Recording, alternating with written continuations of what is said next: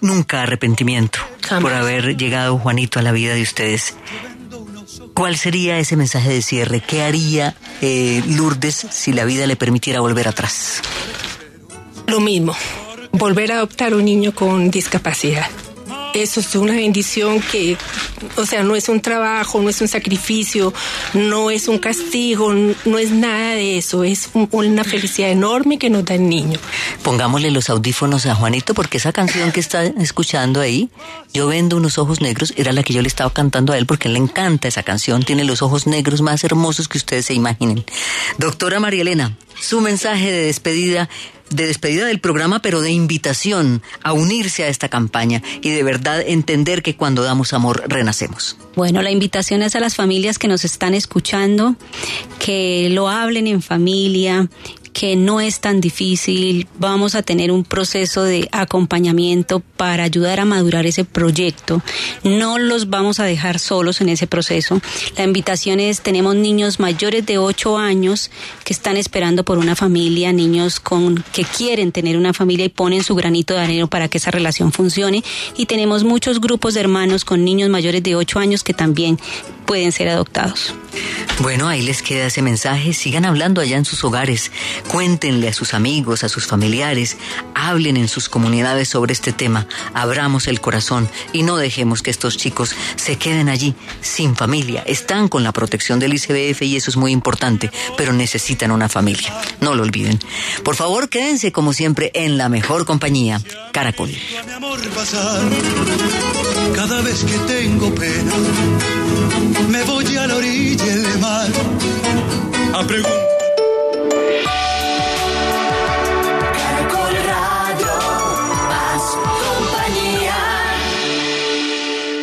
Convierte los gastos de tu pyme y micropyme en Live Miles. Tarjeta de crédito Avianca Live Miles de Bancolombia presenta la hora en Caracol Radio. 11 de la mañana, dos minutos. Amor, ¿llevas la cámara? Sí, amor, la del celu. ¿La música? Sí, en el celu. ¿Las tarjetas de crédito? Sí, también en el celu. ¿En el celu? Innovamos para que ellos lleven solo lo necesario. Descarga en tu iPhone o Android la nueva aplicación Billetera Móvil para que lleves todas tus tarjetas de crédito Bancolombia y disfrutes de una experiencia de compra segura, fácil y rápida. Así, seguimos creando mejores formas de hacer las cosas. Bancolombia, le estamos poniendo el alma. Vigilada Superintendencia Financiera de Colombia. Última hora Caracol. Dirige Diana Calderón. 11 de la mañana, tres minutos, estamos en Caracol Radio. El acuerdo logrado entre el gobierno y las FARC sobre desaparición forzada es importante en este momento para la paz de cara al postconflicto. Jarid Montaña. Como trascendental e importante porque le da responsabilidad a todos los grupos en conflicto sobre la desaparición forzada, calificó hoy el analista y politólogo León Valencia el acuerdo a que llegaron en las últimas horas el gobierno nacional y la FARC con el fin de aliviar el sufrimiento de las familias de las personas dadas por desaparecidas y de esta manera contribuir a la satisfacción de sus derechos. Porque eso lo que hace es darle confianza eh, a las guerrillas en este proceso hacia la paz. Esto es trascendental porque lo que va dando es la responsabilidad de todos los sectores de la vida colombiana en este conflicto, no solo las responsabilidades de unos sectores. Valencia señaló que el país conoce que las guerrillas tienen una responsabilidad muy grande en la desaparición forzada en el país. Ingenieros militares montaron un puente vehicular que estuvo a punto de causar una tragedia en Acacias Meta, Oscar Vela. En las últimas horas, tropas del Batallón de Ingenieros Aerotransportados número 7, General Carlos Albán del Ejército, en el municipio de Acacías Meta, desmontó un puente que estaba generando el represamiento del río del mismo nombre y que estaba a punto de originar una avalancha de grandes proporciones, lo que hubiera afectado a buena parte de los pobladores de diferentes municipios. Los trabajos para el desmonte de la estructura vehicular iniciaron el pasado jueves después de los fuertes aguaceros caídos en la región, lo que sorprendió a los lugareños quienes observaron cómo el afluente empezó a subir su nivel a causa del represamiento que causó el material de arrastre que quedó trancado bajo el puente, pero que por fortuna ya se pudo solucionar.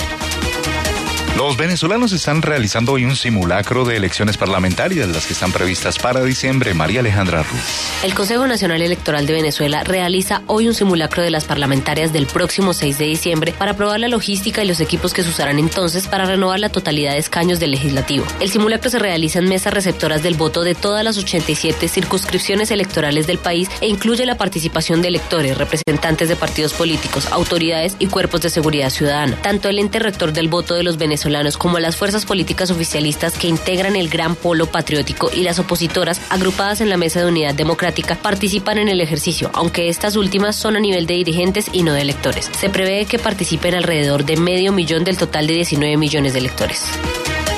Expertos reunidos en Cartagena destacan la importancia del consumo de café para la salud. Erix Montoya. El consumo habitual y moderado de café reduce los riesgos de muerte prematura y de desarrollar enfermedades cardiovasculares, diabetes mellitus tipo 2 o cáncer en diferentes órganos, en particular de hígado y endometrio, entre otros beneficios, según confirman estudios y análisis recientes presentados en el marco del octavo Congreso Mundial de Prevención en Diabetes y sus complicaciones aquí en Cartagena. El doctor Jorge Chavarro de la Universidad de Harvard. Y por el contrario, el consumo de café a estas dosis está asociado a menor riesgo de muerte prematura, principalmente muerte de causas cardiovasculares. Existe además evidencia moderada de que la ingesta de café está asociada a menor riesgo, 28% de padecer enfermedad de Parkinson. El gobierno de Estados Unidos confirmó esta mañana la muerte del emir del Frente al-Nusra, filial de Al-Qaeda en Siria, el saudí Abdelmushen al-Shareh, en un bombardeo aéreo que se desplegó el pasado jueves. La canciller de Alemania, Angela Merkel, ha planteado que para reducir la llegada de refugiados sirios a Europa no solo haya que respaldar económicamente a Turquía, sino también hallar vías de traslado legal hacia los países de Unión Europea. Reportan paso a un carril en el kilómetro 35 del tramo Bogotá-Guaduas por obras de ampliación de la doble calzada.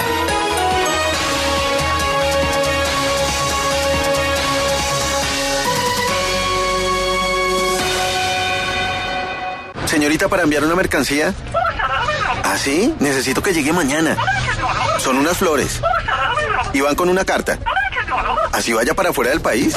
Creemos en un mundo más eficiente. Elija uno de nuestros productos, la hora y el lugar. Nosotros hacemos lo demás. Entre ya a deprisa.com. Siempre eficiente, siempre deprisa. Siempre eficiente, siempre deprisa. Presentó Última Hora Caracol. Más información y entretenimiento en www.caracol.com.co. Hoy Chevrolet, Find New Roads, presenta la hora en Caracol Radio.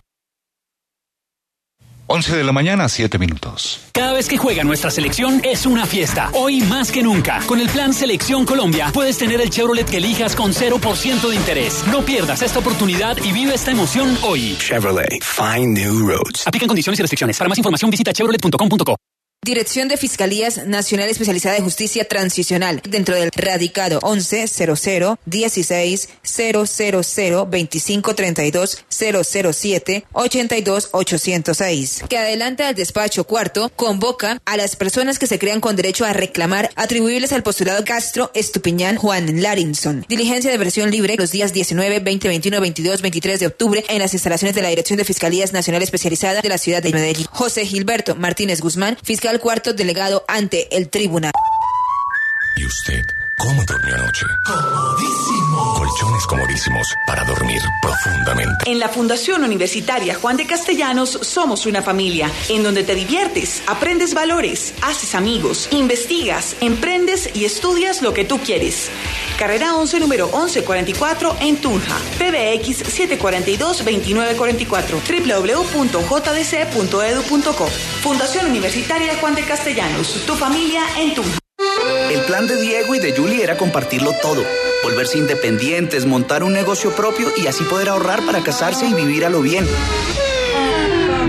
Pero el plan le cambió a Diego y de paso se le cambió a Julie y se fue el entusiasmo, se fue el amor y se fue cada uno por su lado. Las drogas pueden cambiar tus planes. Métele mente y decide. Una campaña del Gobierno de Colombia y la Oficina de las Naciones Unidas contra la Droga y el Delito. Todos por un nuevo país. Paz, equidad, educación. Dirección de Fiscalías Nacional Especializada de Justicia Transicional. Dentro del radicado 1100 16 000 25 32 008 83 261. Convocan a las personas que se crean con derecho a reclamar atribuibles al postulado Zambrano Insuasti Jimmy Anthony. Diligencia de versión libre que se llevará a cabo los días 19, 20, 21, 22, 23 de octubre en las instalaciones de la Dirección de Fiscalías Nacional Especializada de Justicia Transicional de la ciudad de Medellín. José Gilberto Martínez Guzmán, fiscal cuarto delegado ante el tribunal. ¿Y usted cómo durmió anoche? Comodísimo. Colchones comodísimos para dormir profundamente. Camisas y pantalones Monarca tienen nuevos conceptos y evolución plena que actualizan la moda. Colecciones con el sello de la creatividad, distinción y calidad en todas sus prendas. Luce como tú quieras. Sport, clásico, elegante. Camisas y pantalones Monarca visten a Colombia desde Ibagué. Pídelas en tiendas de moda.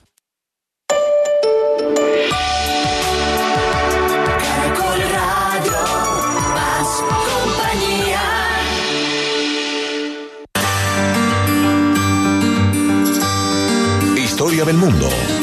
Diana Uribe.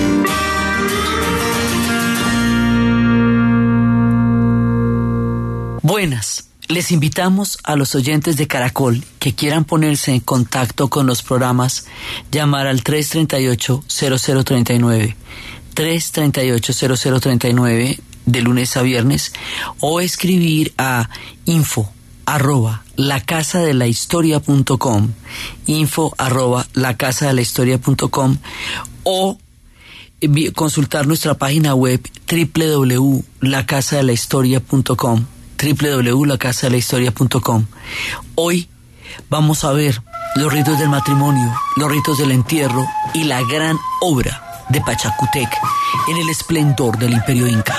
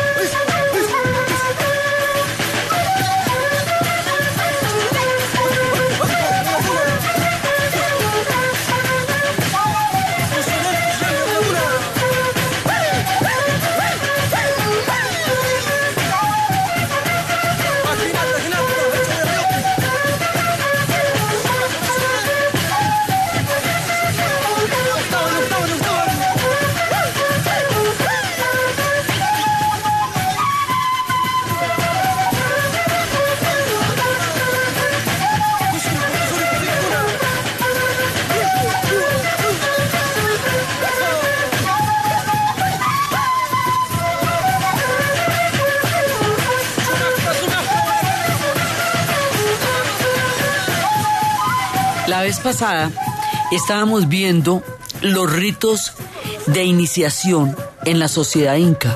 Estábamos viendo los ritos en los cuales las mujeres, las niñas se convierten en mujeres y cómo aprenden los tejidos en el momento en que viene su primera menstruación y estábamos viendo los ritos en que los hombres, los muchachos se convierten en hombres, que es toda una cantidad de pruebas, subiendo y bajando de los lugares sagrados a través de una cantidad de ceremonias, a través de la el pedido de permiso a los mayores, a la persona mayor de todos los ayllus y cómo eh, una vez que se, se logra todos esos ritos ya se vuelve, se convierte en hombre. Hemos dicho que los hombres son entre los 17 y los 18 años y las mujeres entre los 12 y los 13 que entran en la, en la primera menstruación. Ya hemos visto el rito de nacimiento también, cómo eran ofrecidos por parte de los padres, padre y madre de los de ambos linajes, al Ayu como un, un niño que va a ser cuidado, protegido y también va a ayudar al Ayu.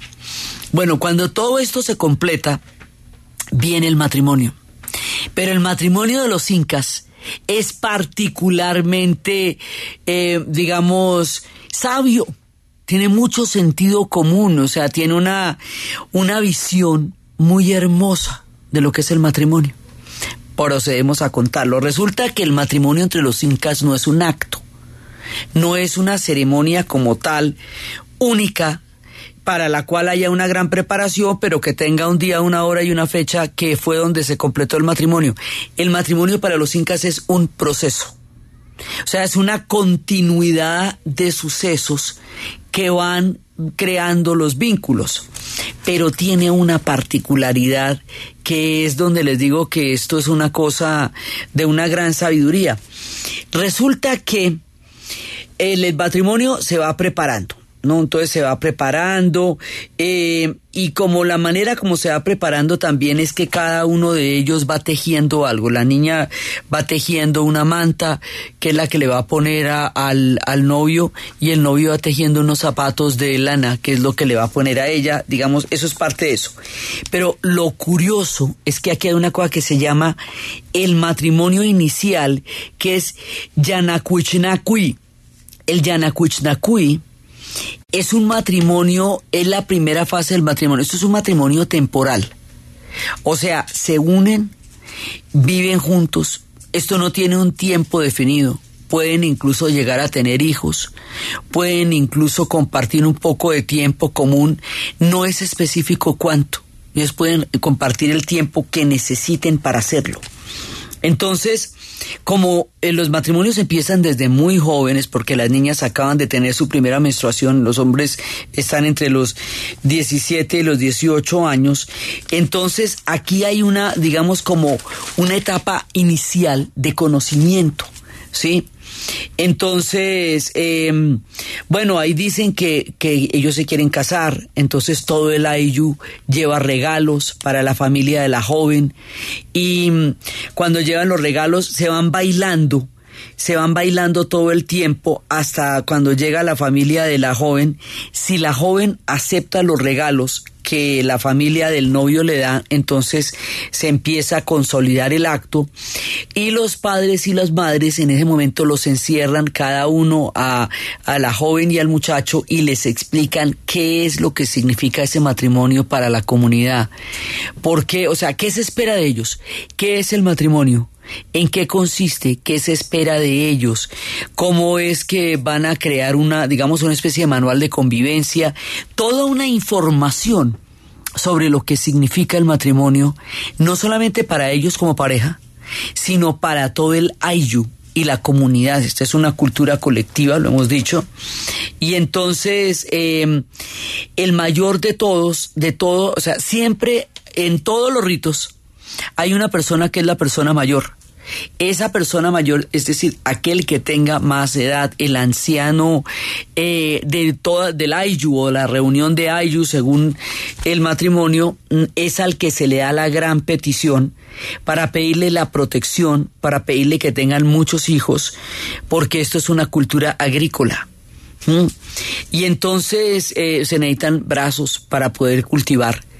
Y él cuando él es el que hace la ofrenda de esta familia a la Pachamama. O sea, la, la pareja que se acaba de formar, una pareja siempre es una esperanza. Es una esperanza porque trae hijos, porque trae unión.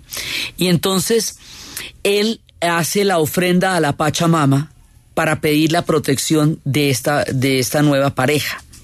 En ese momento, cuando ya todo esto se, ha completado, es cuando el novio le pone los zapatos a la novia que él ha hecho con sus propias manos y ella le pone la manta que ella ha hecho, también ha tejido, y esa yancaya, que es la manta que ella ha estado tejiendo para él, significa que ambos van a trabajar están dispuestos a trabajar el uno junto al otro. Estos matrimonios son muy igualitarios porque tanto el linaje de la madre como el linaje del padre son igualmente importantes. O sea, no, no hay una... Aquí hay una cosa bien interesante. Los regalos se le van a dar a la novia es a ella y es a la familia de la novia. Esto es distinto a muchas otras tradiciones donde al hombre se le da una dote para que se case con la mujer, es decir, se casa con la mujer y le enciman tres cabras o cuatro o lo que sea para que la acepte, como, como digamos, como si además tuviera que hacerlo. Aquí no. Aquí los regalos son para la novia y para la familia que es la que lo acepta. Entonces, al, al entregar, intercambiarse eh, los zapatos y la manta que cada uno de ellos ha tenido que tejer personalmente porque es su trabajo el que lleva y es la indicación de que van a trabajar juntos y están dispuestos a construir juntos. Cuando eso pasa, entonces en ese momento el matrimonio empieza, o sea, siempre en todas las ceremonias incas hay un punto en el que se hace el ritual. Y una vez que se hace el ritual, viene la parranta. Entonces ya después se pegan la enrumbada, pero primero nos ponemos serios y hacemos el ritual y todo eh, con todas las de la ley y tal, y después sí nos emparrandamos como debe ser, pero ya con todo el mundo listo y puesto. Entonces así empieza el matrimonio y como estos matrimonios empiezan cuando ellos están muy jóvenes, ¿sí? Entonces, em, también ellos van eh, de casa en casa diciéndole a todos que, que los ayuden para... Aquí van a, van a vivir una casa. Sí, en una casa que es a donde los van a llevar. Más adelante ellos van a pedir las casas para construir la, la ayuda para construir la, la suya propia. Pero mire lo que pasa acá. Hay un momento, al cabo del tiempo, en el que mm, los muchachos eh, después de todo lo que ha pasado, después de todo lo que han vivido, después de que han hecho una minga para construir una casa, o sea, la minga quiere decir, ellos van a la casa donde van a estar de, del matrimonio, después del matrimonio, pero ellos van a construir una casa para ellos.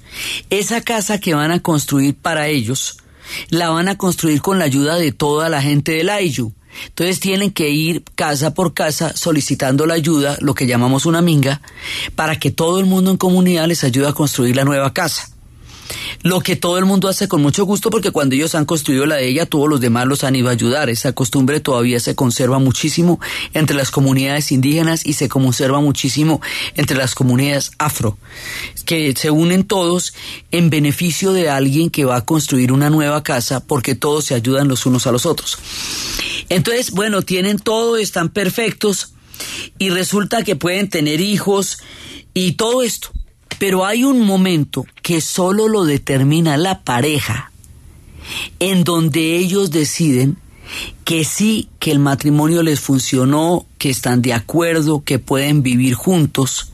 Si todo eso pasa, entonces nos vamos para uno de los puntos más llamativos de este rito, el matrimonio definitivo, el zaguay.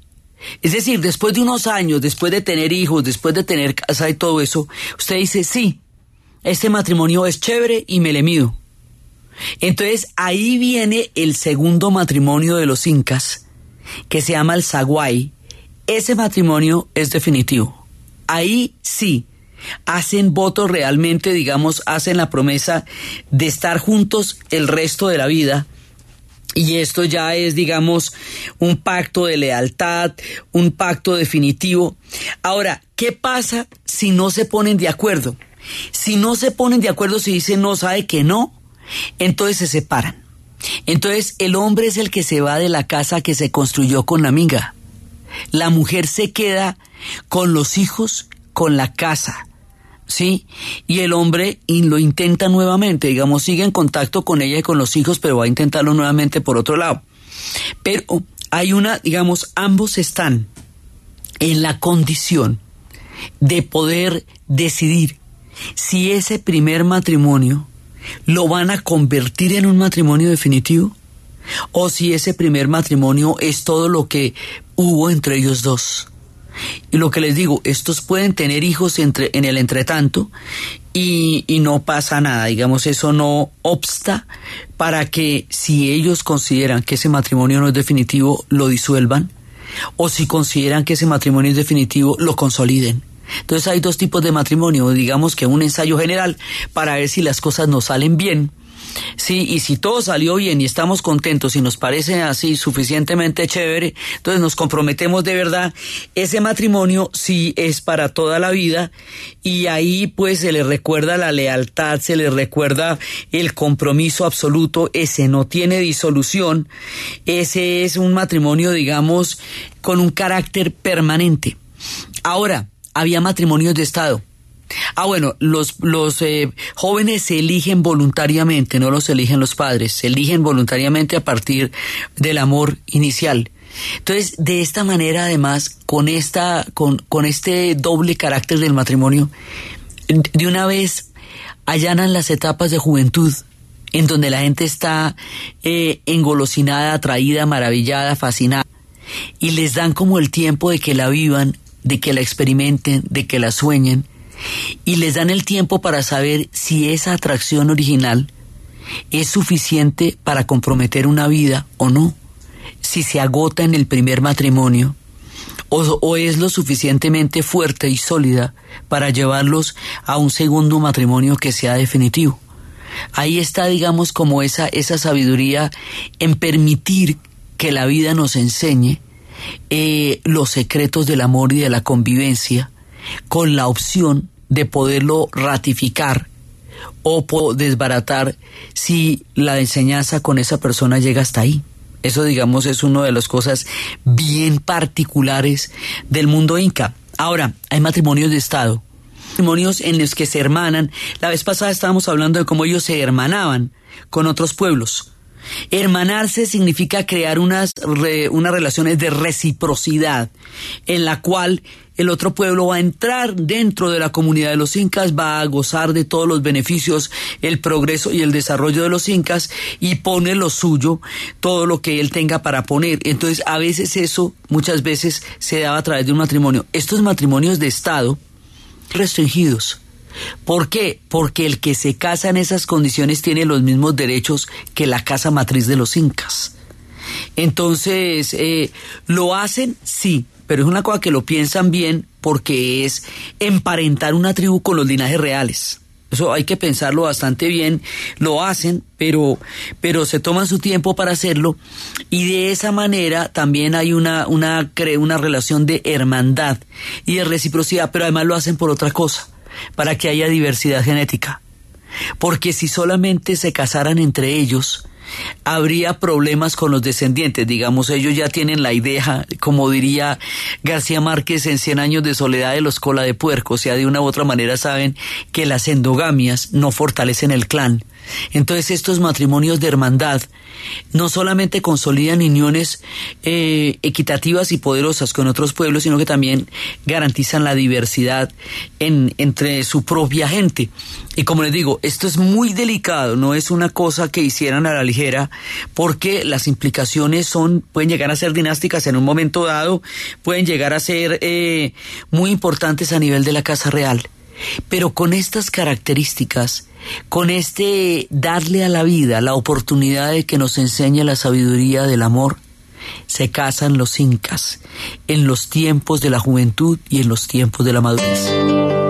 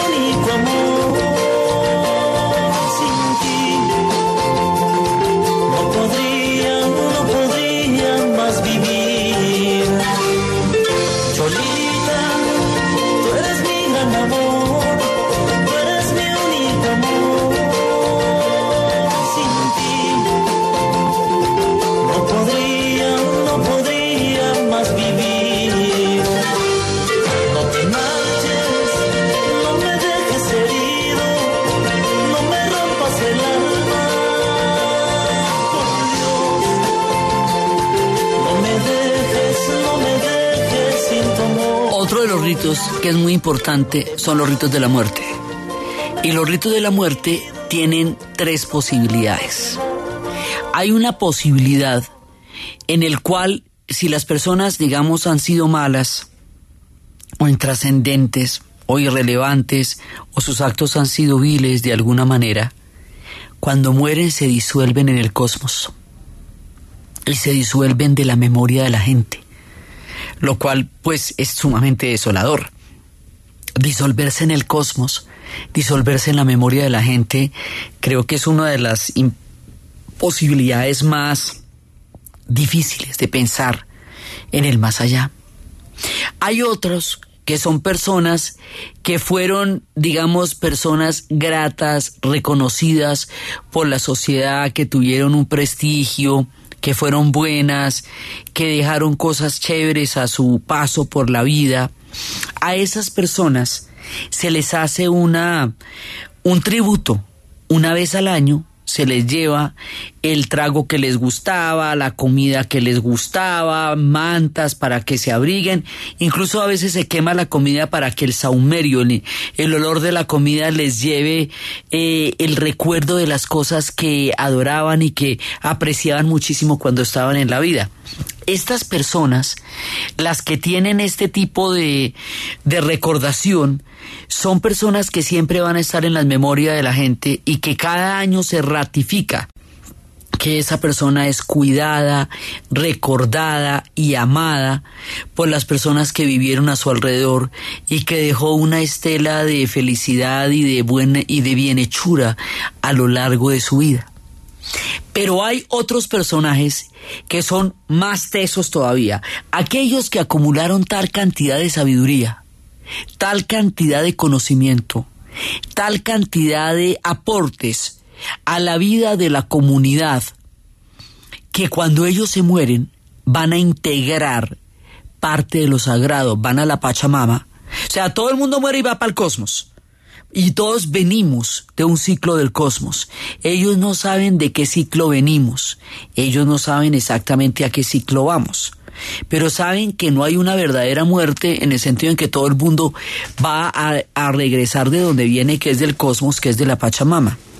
Pero aquellas personas que han sido particularmente sabias y que han trascendido en su comunidad van a ser protegidas, esas son las huacas. Van a ser entierros sagrados en donde se les van a poner telas y mantas. Esas personas van a ser honradas van a ser cuidadas siempre, pero esas personas tienen la responsabilidad de guiar y proteger a los suyos, también en la muerte, en el tiempo de la Pachamama. Estas son las huacas de las que hemos venido hablando, pues los gobernantes lo eran, los incas lo eran, pero muchos otros también eran huacas por su sabiduría. Y aquí, en este punto de la trascendencia entre la vida y la muerte, nos vamos para la pausa comercial.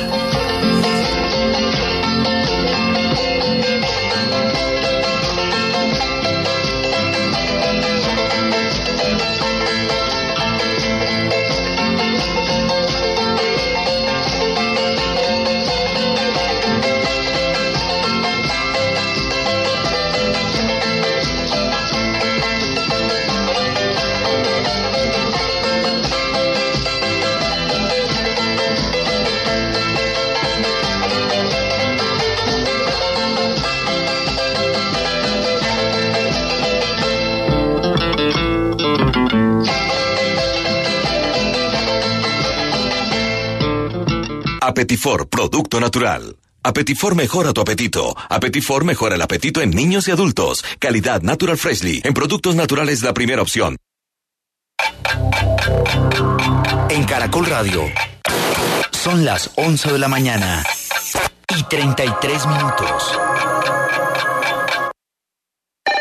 ¿Punto naturista? Gracias. Tiene Digestar Jalea con acción laxante, suave, blanda y placentera de Laboratorios Natural Freshly. Sí, señora. Tenemos la línea Natural Freshly. Digestar Cápsulas Forte y Digestar Fibra para otras afecciones Apetifor, Venas Full, Gasof y Finacid. ¿Y Freshly Pause Cápsulas y Fibofor Fibra con probióticos? Naturalmente. Natural Freshly. Tratamientos científicos con productos naturales. En productos naturales, la primera opción. Con el sello del Instituto Farmacológico Botánico. Almundo.com. Vacaciones en serio presenta en Caracol Radio Última hora deportiva. Deportivo Pasto se jugará hoy en la fecha 16 de la Liga Águila del fútbol colombiano la posibilidad matemática de mantenerse con esperanzas de clasificación. Nos informa Henry Sánchez. El técnico Guillermo Berrío del Deportivo Pasto para el juego de esta noche en el Libertad frente a Deportes Tolima ha llamado a Breiner Belarcázar y a Alex Díaz para que sean inicialistas en el compromiso ante los Pijaos. El onceno nariñense necesita ganar su compromiso para seguir con opción de estar dentro de los ocho. Yo creo que esto, como te digo, depende de nosotros porque hay partidos que se juegan entre sí y se van a quitar puntos eh, con el objetivo de estar dentro de los ocho.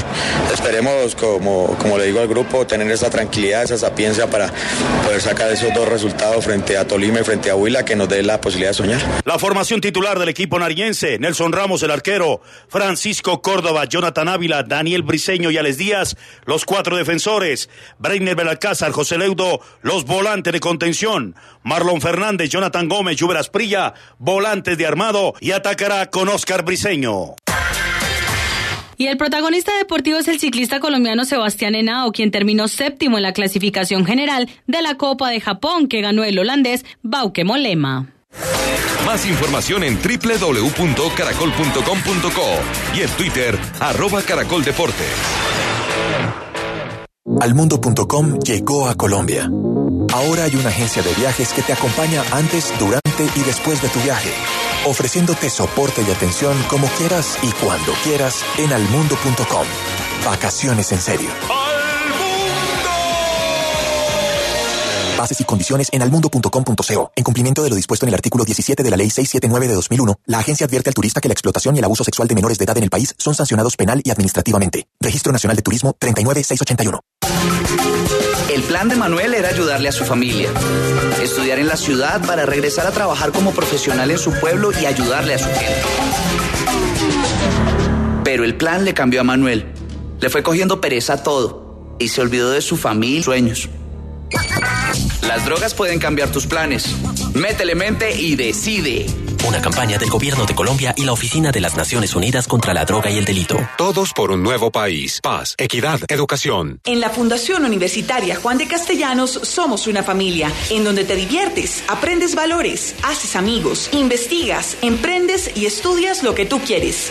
Carrera 11, número 1144 en Tunja. PBX 742-2944. www.jdc.edu.co.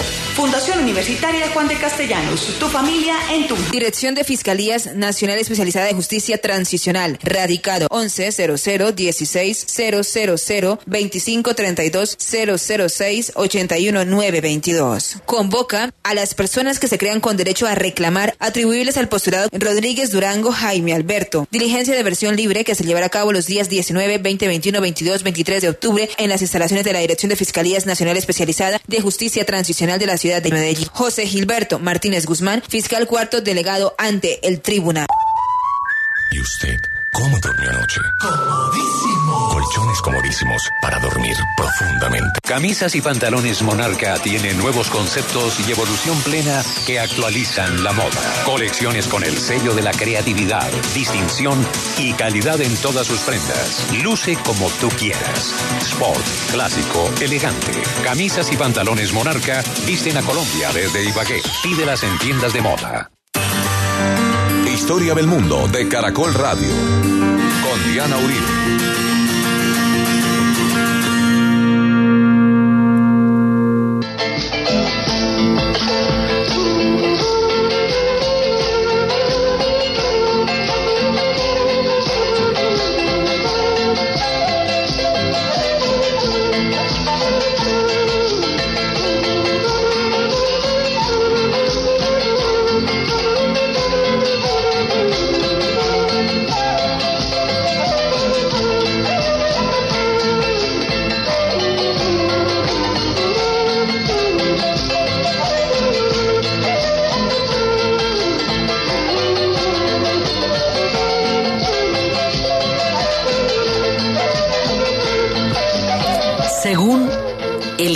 De importancia de la persona que había muerto, pues también era el funeral y también era donde la enterraban y todo eso.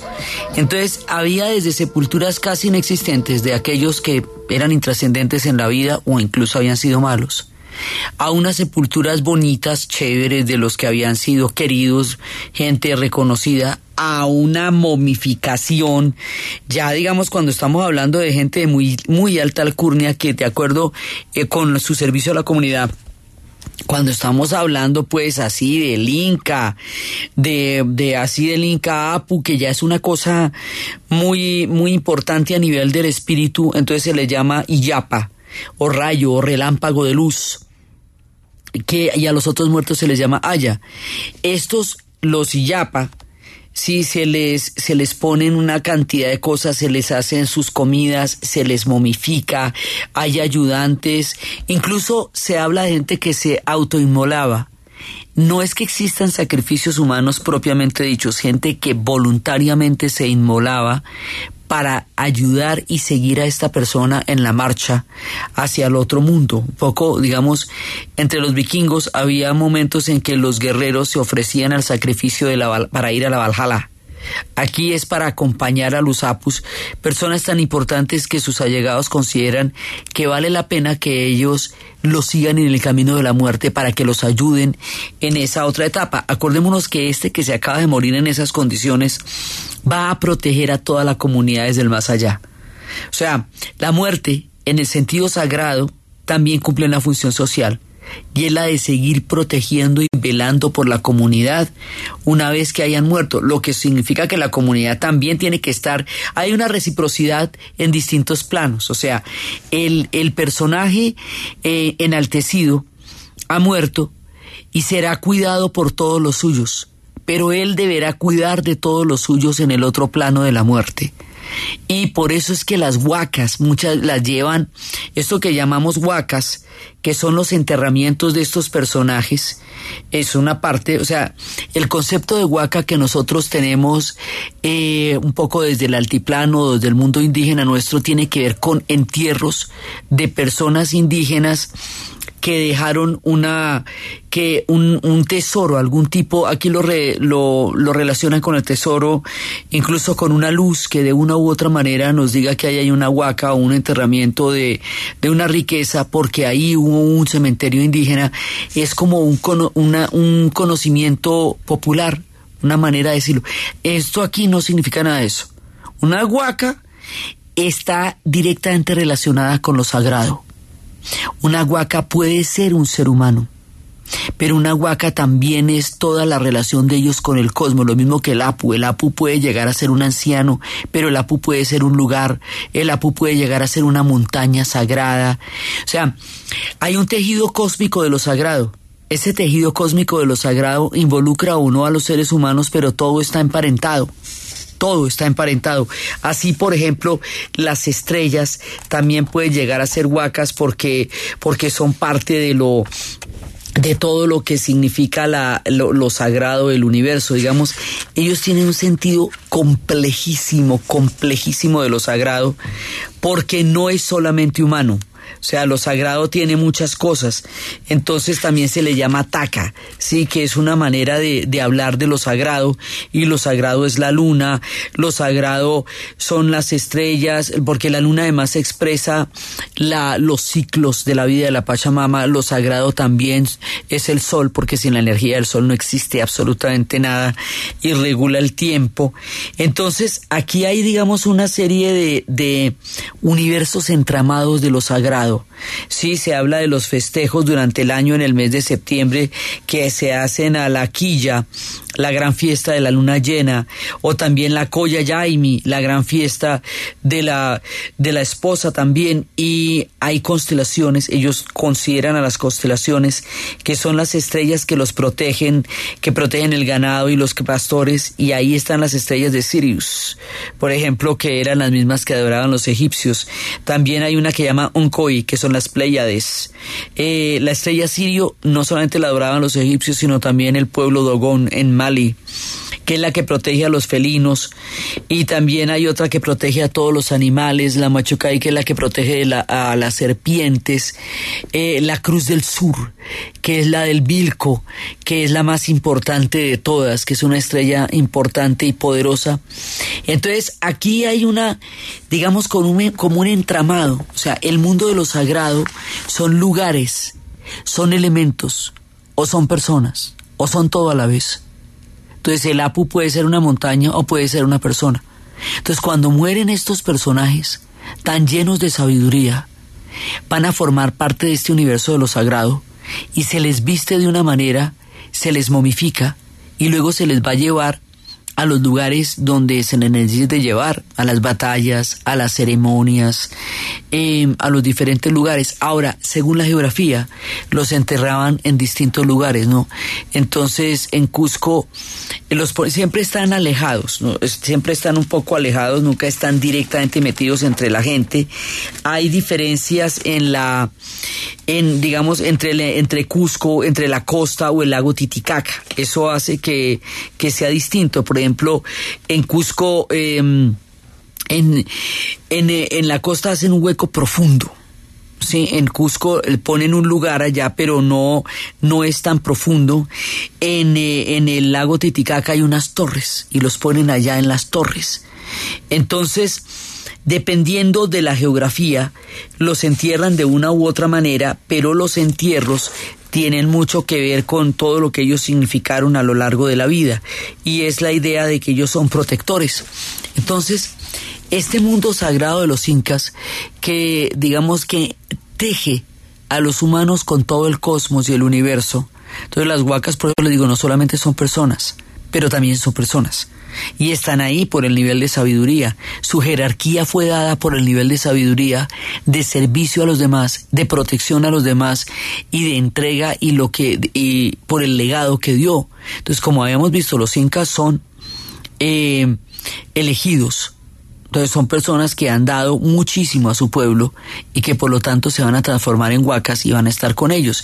Estas huacas van a estar en Cusco, muchas, y eh, también el concepto de todas las demás divinidades con las que se hermanaban que llegaban a Cusco.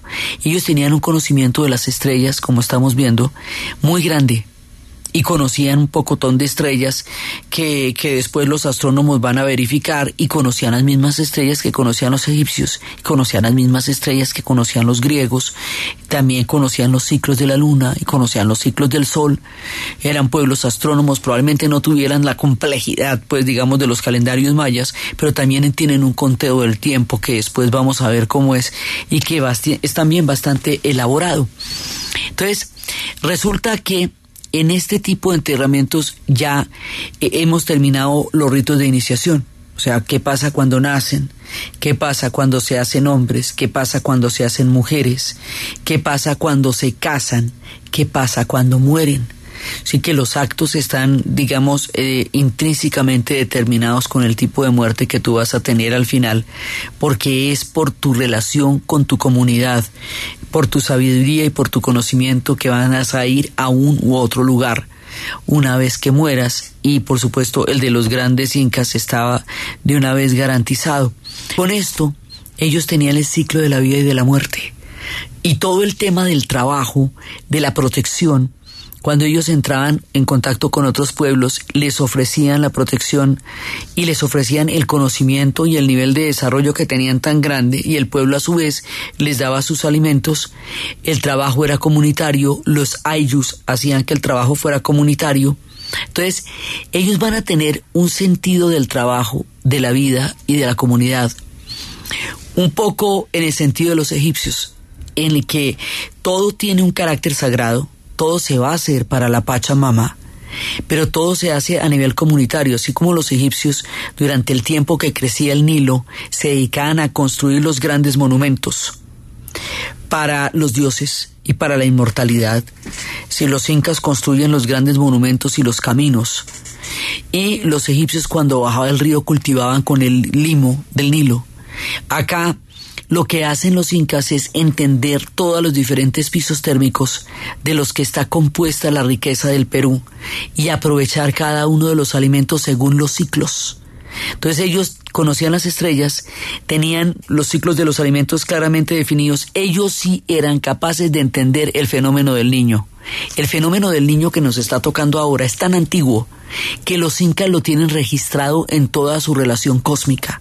Pero ellos sabían cuándo venían los fenómenos del niño y cómo comportarse con la agricultura, cuándo esperar las lluvias, cuándo esperar los, las sequías. En las zonas donde las lluvias eran terribles hay acueductos para que no hubiera inundaciones devastadoras con la tierra.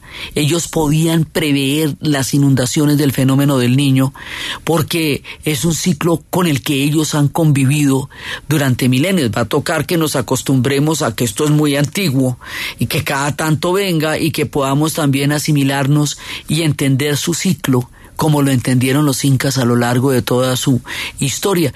Los incas hubieran podido ser tan inmortales como los egipcios, porque tenían un sistema muy eh, sólido, cimentado y unas muy buenas relaciones con todos los pueblos que formaron parte de su imperio en términos generales.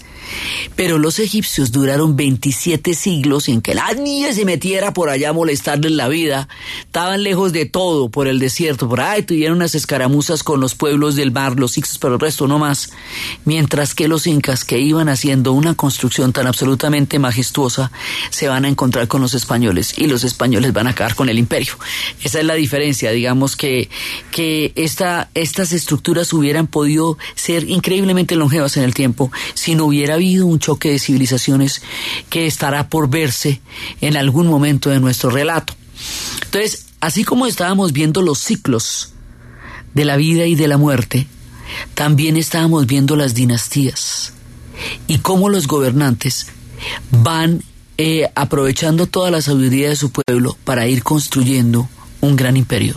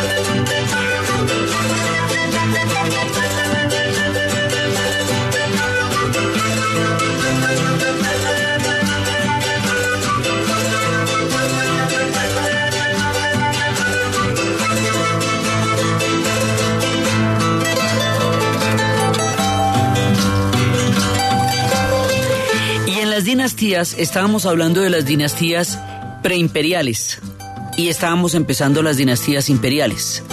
La dinastía imperial, propiamente dicha, el nombre que creó el imperio como tal es Pachacutec. Y Pachacutec es el propio de los tremendos. Primero, él va a derrotar a los yancas.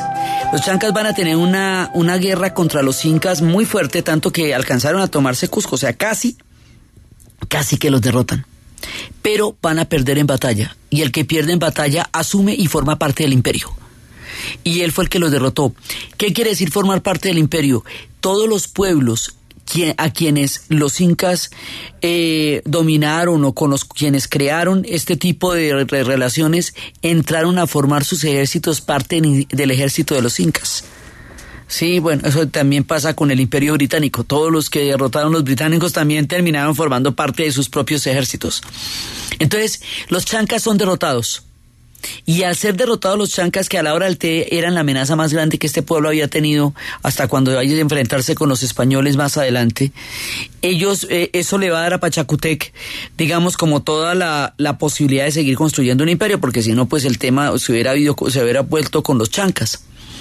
Pachacutec lo que hizo fue que refaccionó, extendió y mejoró todo el sistema vial del Tihuantinsuyo, o sea, de una tercera parte de América del Sur. Traduzcamos esto. Entonces, él hizo todos los caminos, fortaleció todos los caminos, hizo una labor de construcción de colcas. Mire lo que es una colca. Una colca es un depósito de alimentos, de vestidos, de equipos y de edificación que se hacen en todas las poblaciones y en todos los tambos. ¿Qué quiere decir esto? Que cuando los ejércitos llegaban a cualquiera de los lugares, no tenían que saquear a la población para aprovisionarse de comida, de mantas y de abrigo, que es lo que normalmente los ejércitos han hecho a lo largo de muchos siglos, en muchas circunstancias de la historia. Por ahí una vez en, en La Rochelle fue que dijeron que los ejércitos no se podían abastecer de la población saqueándola, que eso era mal visto, pero en términos generales, los, los, los grupos armados siempre han abusado de la población de una u otra manera para evitar que los ejércitos abusaran de la población, en cada una de las poblaciones había una colca. O sea que el ejército tenía donde abastecerse, donde alimentarse y no tenía que tener ningún tipo de agresión con la población. De esta manera protegieron muchísimo el que las poblaciones no se vieran agredidas por el imperio y no tuvieran que mantenerlo porque lo que lo estaba manteniendo era el imperio mismo. Entonces él rediseñó los tambos, los poblados, las poblaciones, con sus respectivas vías viales, porque los incas, al igual que los romanos, eran ingenieros, era un imperio de ingenieros. Entonces, él garantizó, hizo una construcción sistemática y sólida de andenes, de calzadas, de piedras finamente libradas, todo eso, toda esa magnificencia del imperio inca se va a ver particularmente consolidada y exaltada durante el tiempo de Pachacutec. Por eso es que el hombre es tan, tan importante, tan grande. Él arregla todas las construcciones de los acueductos, los acueductos por el fenómeno del niño. En los lugares donde eso se dan inundaciones, hacen la diferencia entre que los arrase el agua o que la puedan canalizar. Entonces hace acueductos, canales, regadíos para que los cultivos más extremos puedan verse beneficiados y para que las inundaciones no acaben con todo. Construye sistemas de distribución de aguas. El manejo de las aguas de los incas va a ser una de las cosas que los va a hacer tan poderosos. Y las aguas tenían consumo privado y también tenían un consumo público. Él va a establecer un sistema educativo basado en los ayahuillis.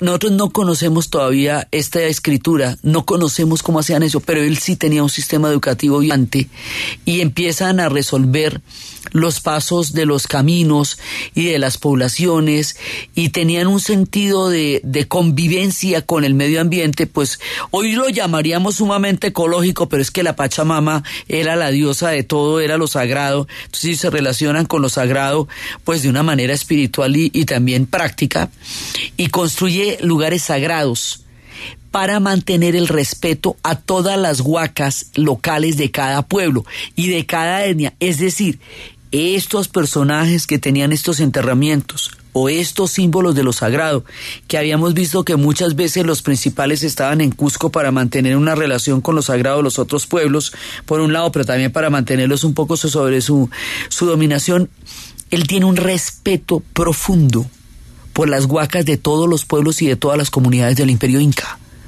y él es el que le digo que va a realizar un sistema de intercomunicación en los campos del conocimiento y de, las, lo que, las nuevas tecnologías, digamos, lo que eran los nuevos hallazgos para ellos, eh, de manera que el progreso o digamos eh, la acumulación de conocimiento o la manera como ellos encontraran eh, nuevas formas de conocer y mejorar su mundo, digámoslo así, para no meternos en categorías tan contemporáneas. Todo eso va a hacer que ese conocimiento se conozca en todas partes. O sea, hay educación, hay conocimiento, hay agua, hay comida, hay caminos y hay un fuerte camino administrativo. Hay cosas que dicen, dicen que hasta organización o que hasta hizo expediciones a la Polinesia, eso lo dicen. Por ahí, digamos, son como parte de las cosas que se dicen. Entonces lo que él hizo fue renovar las condiciones materiales, solidificar las condiciones sociales. Él lo que hizo fue respetar las cosmovisiones y fortalecerlas en todo el suyo. Entonces, eso va a hacer que su reinado sea un reinado de profundo esplendor y de maravilla. Y después de él va a venir Tupac, Sí, esos son los, los dos más grandes. Sí, eh, eh, Tupac, el Inca Tupac. Estos dos personajes van a representar el florecimiento, el esplendor del imperio inca, el máximo de todos los soles, lo que va a ser Pachacutec y Tupac Inca Yupanqui, del que vamos a hablar en el siguiente programa. Esto sucede 50 o 60 años antes de la llegada de los españoles. Es cuando está floreciendo en todo su esplendor el sol de la sabiduría del pueblo de los incas. Entonces, desde los espacios de las huacas, de los matrimonios, del sentido común que le permite a la pareja experimentar las diversas edades del amor para poderse comprometer con él, desde los espacios de los grandes caminos, de las huacas, de la construcción de Machu Picchu, que después vamos a ver que fue uno de los logros de Pachacútec también, desde Cusco, la capital fortalecida por él en esta saga de construcción del imperio y el fortalecimiento de los lazos entre el cosmos, la sociedad y los pueblos incas en la narración de Uribe, en la producción Jesse Rodríguez y para ustedes, feliz fin de semana.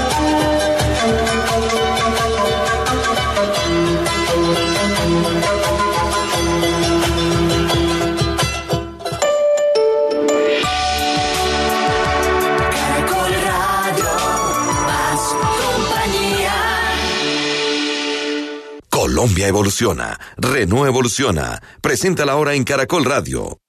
12 en punto. Un lunes normal a las 3 de la tarde. Santiago, el informe, pero ya. Y un lunes con un nuevo Renault. Santiago, el informe, pero ya. Con un nuevo Renault, sea el día que sea, la diversión te encuentra. Nueva tecnología, nuevo diseño. Colombia evoluciona. Renault evoluciona. Ven a nuestros concesionarios.